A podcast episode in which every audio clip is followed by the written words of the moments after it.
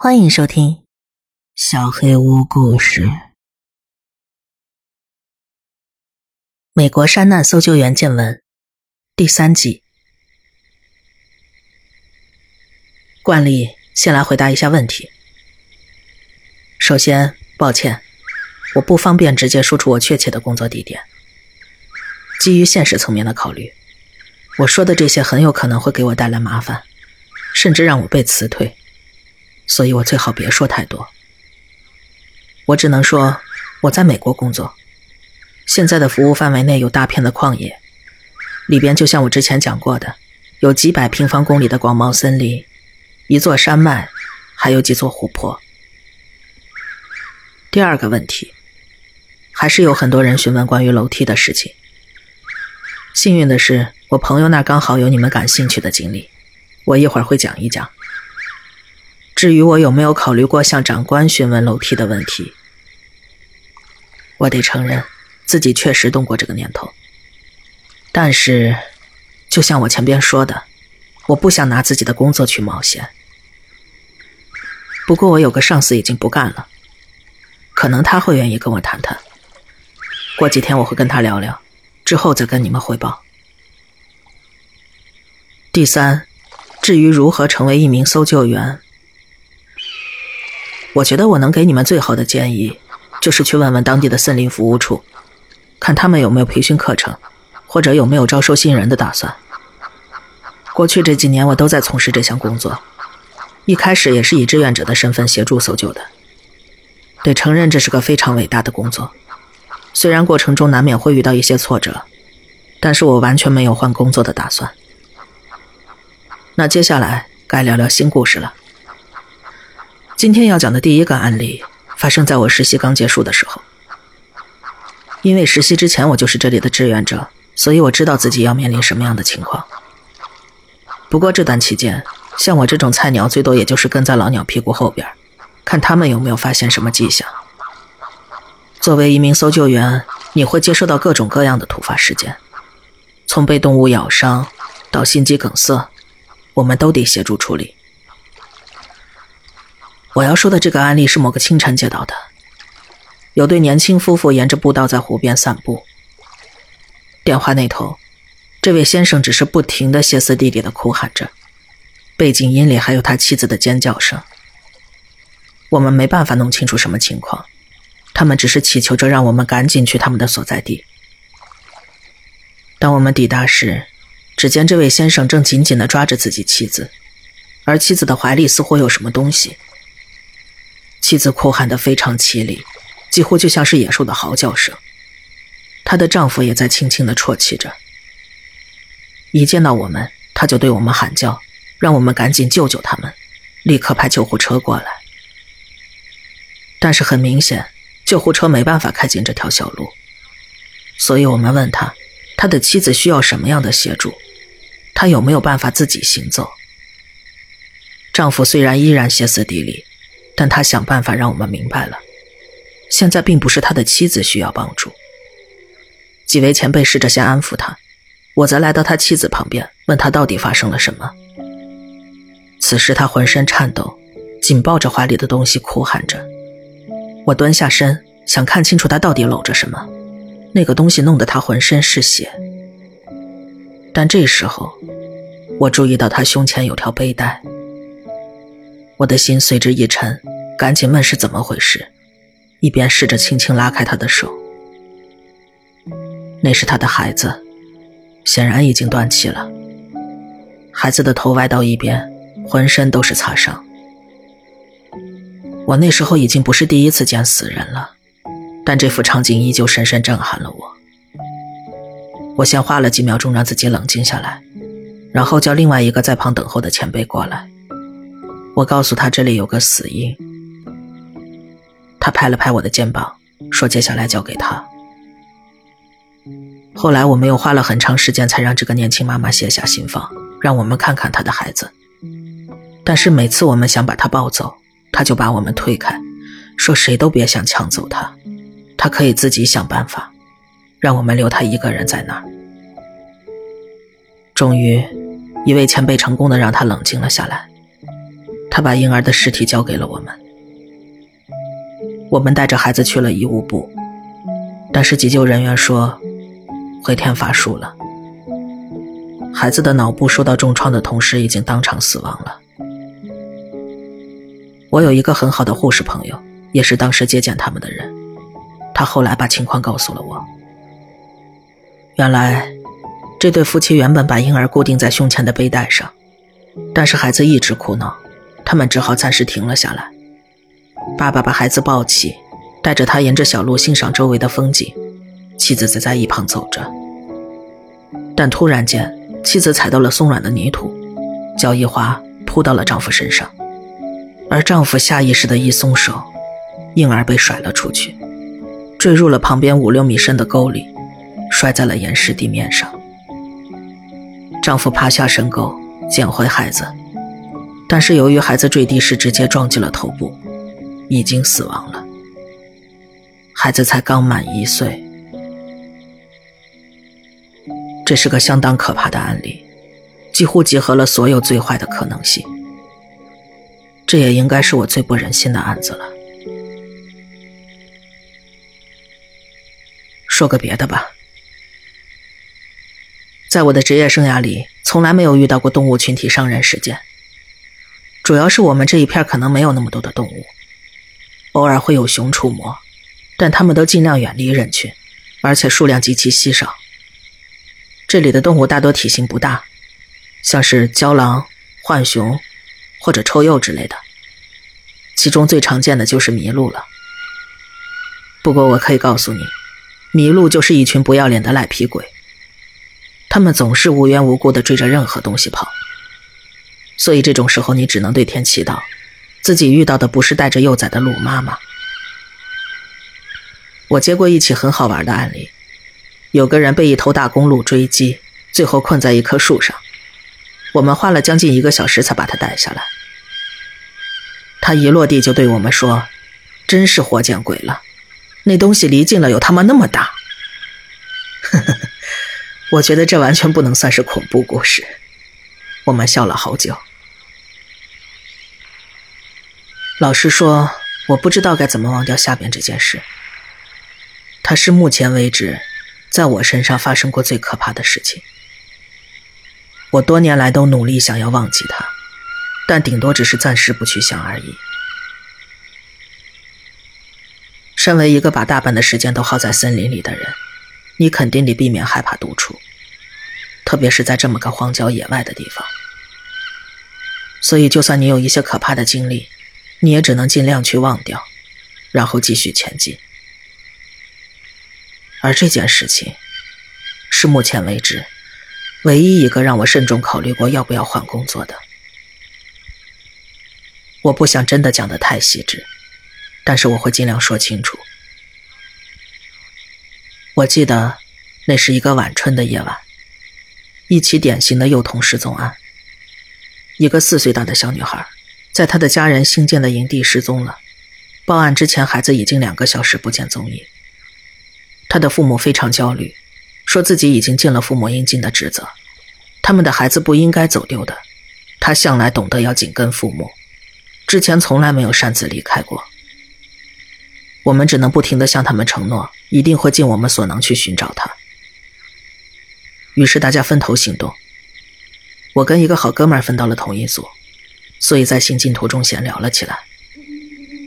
我知道这听上去可能会有些没人性，但是这份工作做久了，你真的会变得情感麻木，因为所有的案件你都经历过太多，习以为常了。而且我认为，想要做好这份工作，你必须得在一定程度上让自己冷漠无情一些。我们搜索了将近两个小时，去到那些我们认为他可能会在的地方。当我们来到一座小山谷时，我们同时停住了脚步，浑身的血液凝固了，只能愣愣的看着彼此。因为我们清楚的听到，周围突然出现像是飞机急速降压的巨大轰鸣声，它鼓动着我的耳膜，让我顿时有种被从三米高处抛下的错觉。我想问搭档有没有这种感觉，但就在我开口之前。我听到了有生以来听到过最大的声响，就像一辆货运火车在眼前疾驰而过。而这声音来自我们的四面八方，包括上空以及地底下。搭档对我大吼了什么，但是声音完全被震耳欲聋的轰鸣声给盖住了。想想也知道我们吓惨了，四处张望，想要寻找声源在哪儿，但是一无所获。我的第一反应是发生了山崩，但我们所在的地方并没有高山和悬崖，即便有，我们此时恐怕已经遭难了，而且这声音持续不断。我跟搭档试着朝彼此大吼，但即便我们站得那么近，依旧听不到对方的声音。然而，就像他来的时候一样，轰鸣声毫无预兆地停了下来，就像被人强行关掉了开关。我们在原地呆立了好一会儿，一动不敢动，直到慢慢的，树林原本的声音逐渐回来了，我的搭档才问我。刚才究竟是什么情况？但我也只能耸耸肩，然后跟他面面相觑的站了一分钟。我打开对讲机，问他们有没有人听到世界要毁灭一样的声音，但是他们都没有听到。我跟搭档只好叹口气，然后继续上路搜索。过了一小时，我们再次确认对讲机，依旧没有人找到那个小女孩。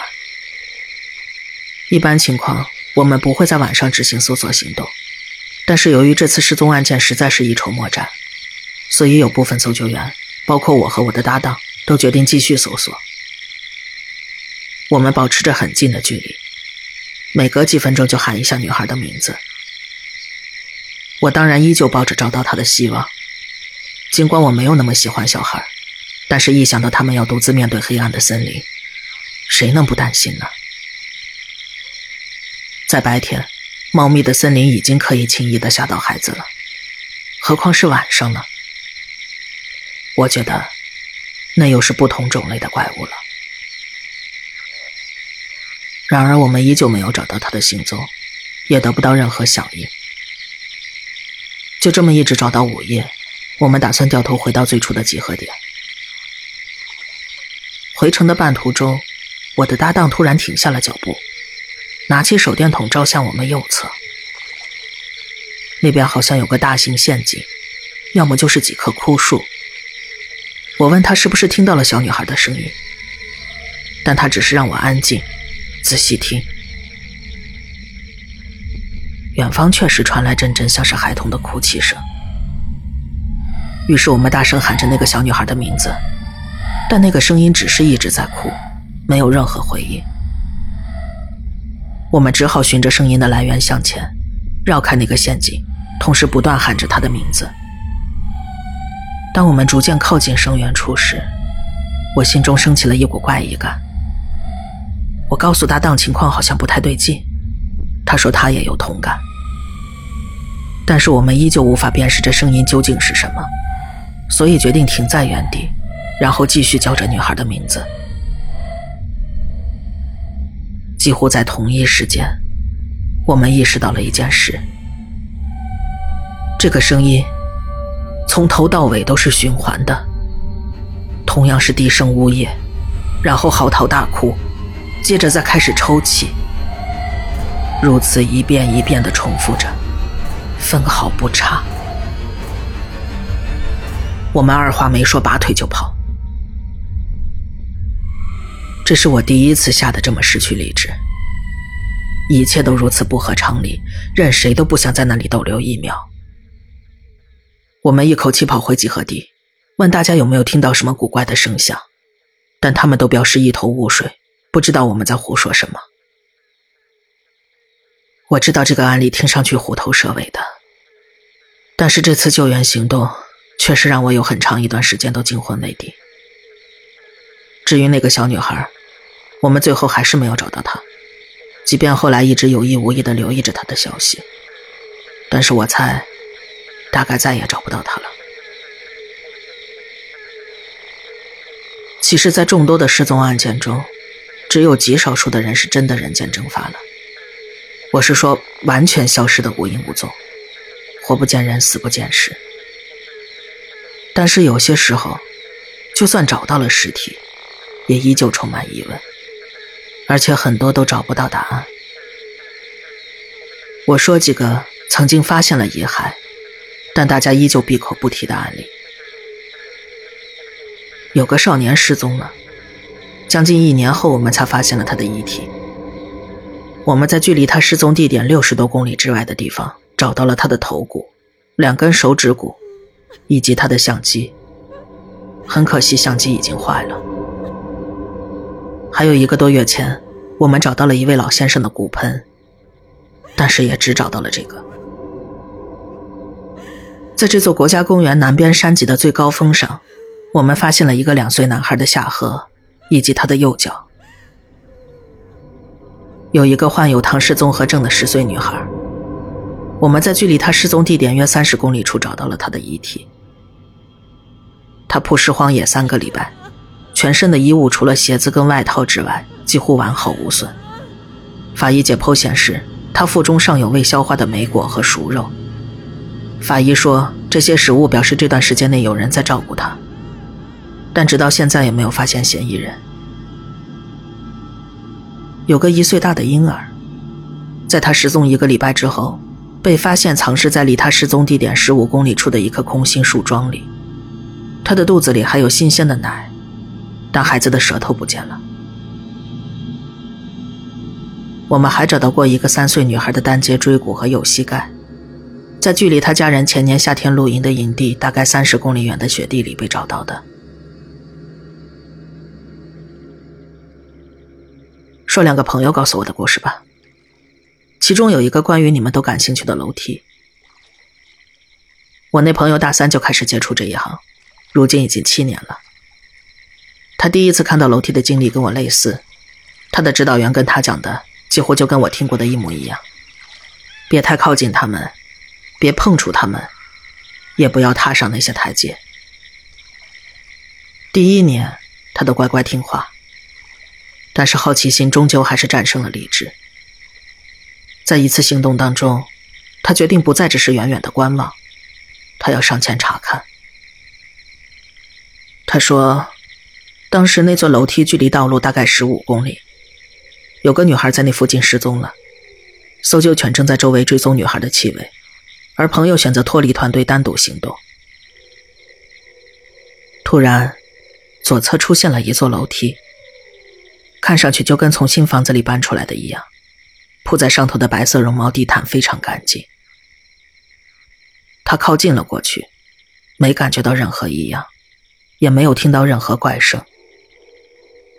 他预想中会有什么怪异的事情发生的，比如耳朵会出血，或者整个人精神崩溃之类的。但是已经走到楼梯近旁，依旧无事发生。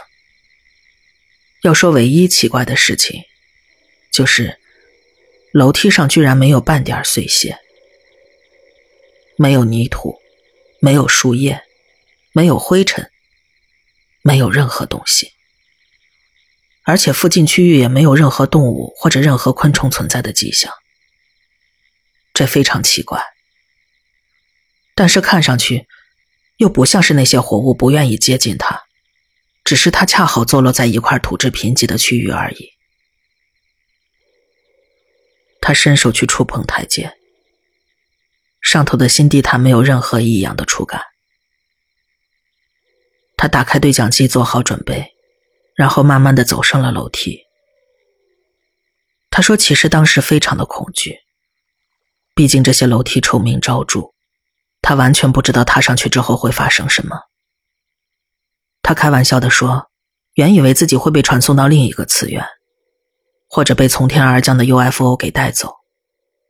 但哪怕怀有这样的想法，他还是一步一步走上了楼梯的最顶端，然后站在那儿四处张望。随着他在上头待的时间越久，就越觉得浑身不自在。那种感觉，就像未经允许的情况下潜入了一个政府机构。”局促不安，可能随时有人冲过来逮捕你，或者直接拿枪打穿你的后脑勺。他试着把这种感觉挥去，却适得其反。忽然间，他意识到自己听不到任何声音了，森林的声音没有了，甚至听不到自己的呼吸声。这种感觉就像奇怪的、可怕的耳鸣，而且压迫感更加强烈。他赶紧下了楼梯，回到原来的搜救行动。但他根本不清楚自己到底在做什么。然后，最奇怪的事情来了。那天搜索行动结束之后，他的指导员在游客中心等他。在我朋友获准离开的时候，指导员把他堵到了一个角落。他从没见过指导员如此愤怒，他很不解，不知道自己做错了什么。你爬上去了，对吧？指导员生气的质问：“这句话根本不像个问句。”他问指导员怎么知道的，指导员只是摇摇头：“因为我们没能找到那个姑娘，线索断了，狗再也嗅不到她的气味了。”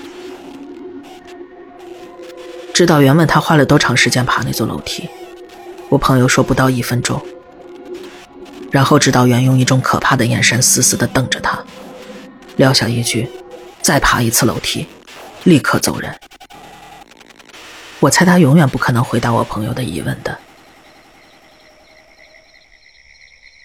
我那个朋友参与过不计其数的搜救行动，但很多时候根本找不到任何线索。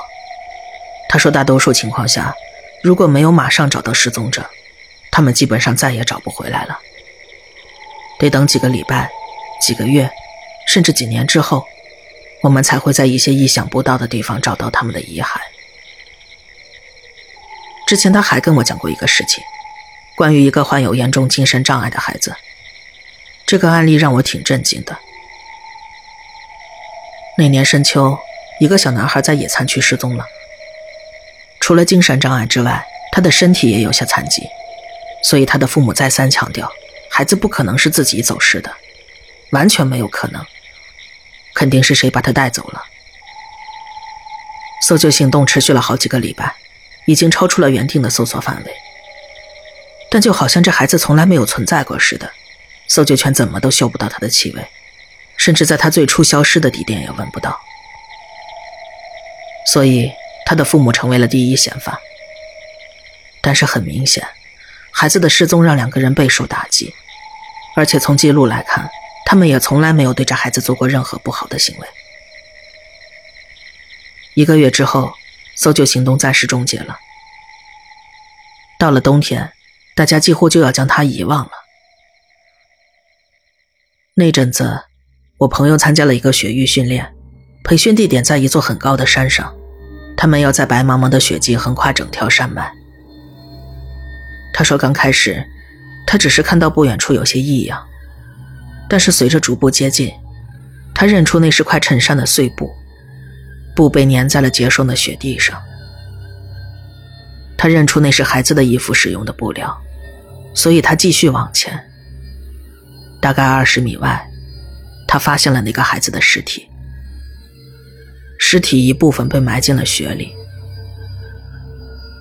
朋友说，这孩子不可能前几天才死去。他已经失踪了将近三个月了。孩子当时蜷缩在一样东西旁边，我朋友把那上头的雪扫落，想看清楚那到底是什么。难以置信，那是一大块冰，一座雕刻粗糙的人形冰雕。孩子死死地抱着冰雕，可以看出，孩子死之前就已经被冻出了冻疮。胳膊和前胸处已经开始腐烂，可是依旧紧紧地抱着他。他立刻通知了其他组员，大伙合力把尸体运下了山。朋友总结说：“这孩子不可能独自存活三个月，更不可能独自爬上这座高山。这里距离野餐区有十几公里，况且孩子身有残疾，而且孩子的胃和肠子里已经没有任何东西了。”什么都没有，连水都没了。他说，就像这孩子被短暂的带离了这个世界，进入了一种假死状态。几个月后又被送了回来，丢在了这座山顶上。由于失去了意识，只能在这里等死。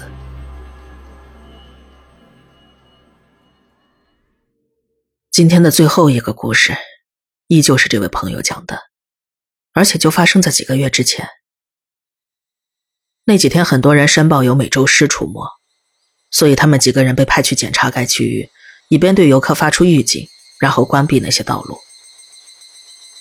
当时他听到远处有像是女人尖叫的声音。所以独自一人深入了一片森林之中。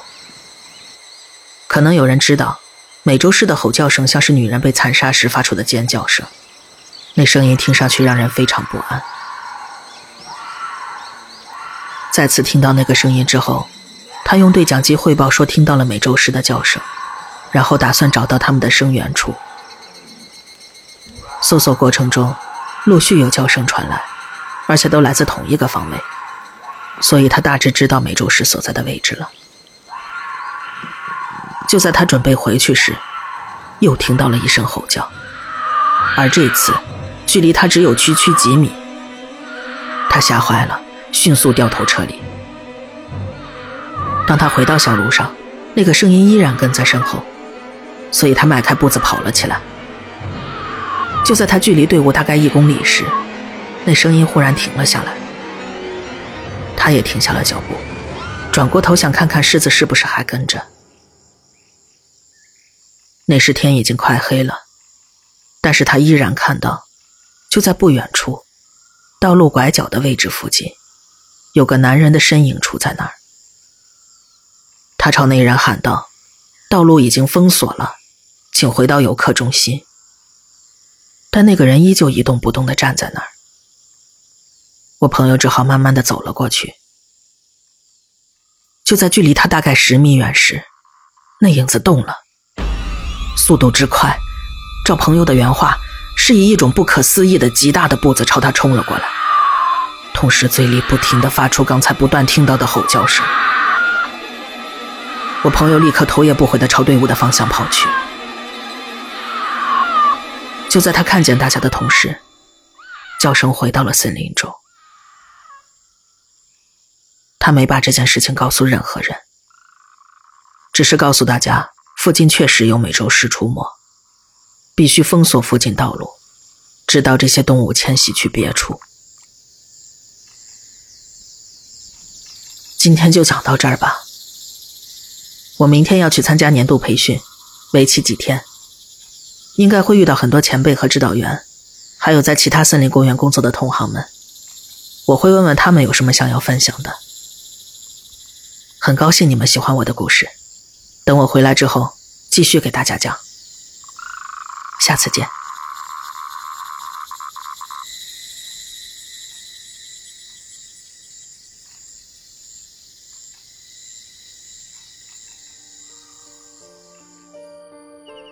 本期小黑屋故事就到这里。如果你做噩梦的话，没有关系，我会来把它吃掉的。我是小黑屋的墨，那我们。梦里再见了。